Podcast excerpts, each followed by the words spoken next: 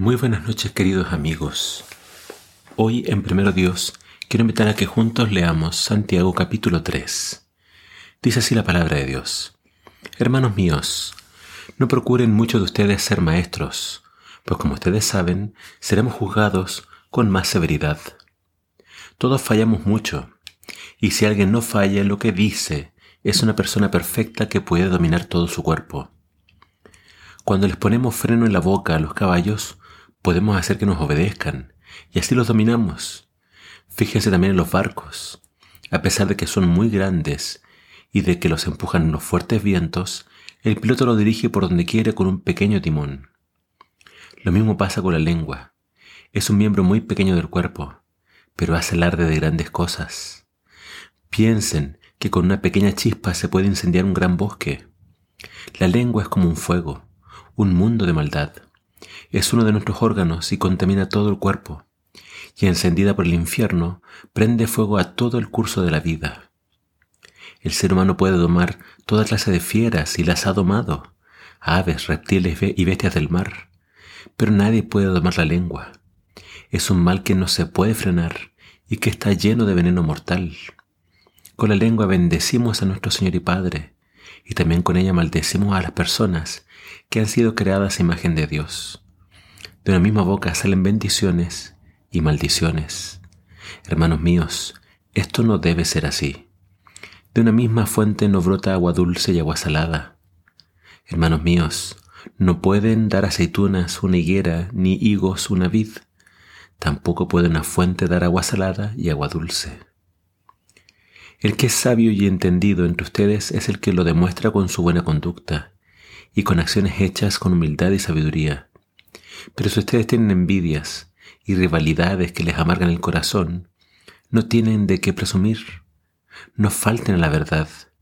Esa sabiduría no es la que viene del cielo, sino que viene del mundo, del ser humano y del diablo. Porque donde hay envidias y rivalidades, también hay confusión y todo tipo de maldad. En cambio, la sabiduría que viene del cielo produce en primer lugar una vida pura. También produce paz, bondad, mansedumbre, imparcialidad, sinceridad y está llena de compasión y buenas acciones. Los que hacen la paz y siembran en paz cosecharán el fruto de la justicia. Santiago en este capítulo se dedica en gran parte a hablarnos acerca de lo que es la lengua. La lengua, dice Santiago, es un miembro en nuestro cuerpo que lamentablemente muchas veces nos lleva a cometer muchos pecados.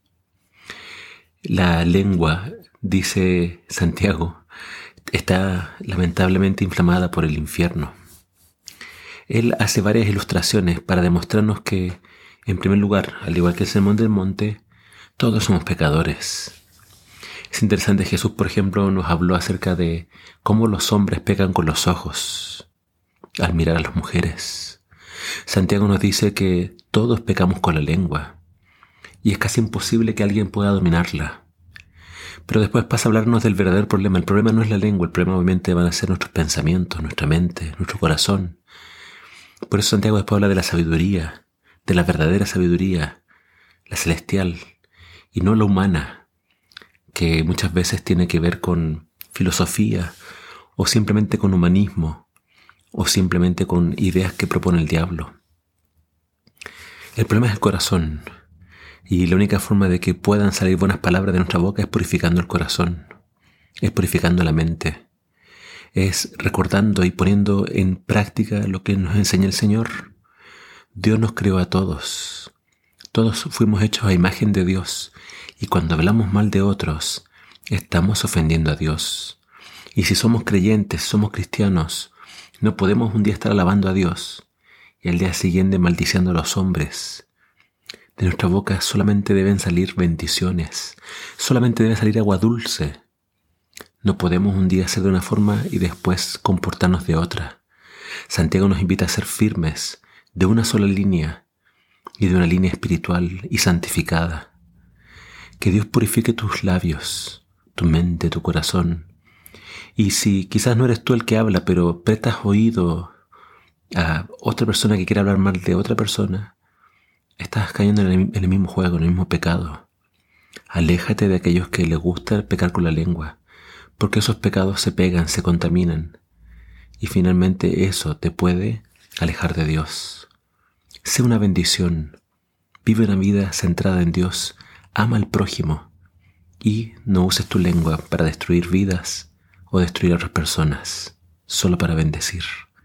Que el Señor te bendiga.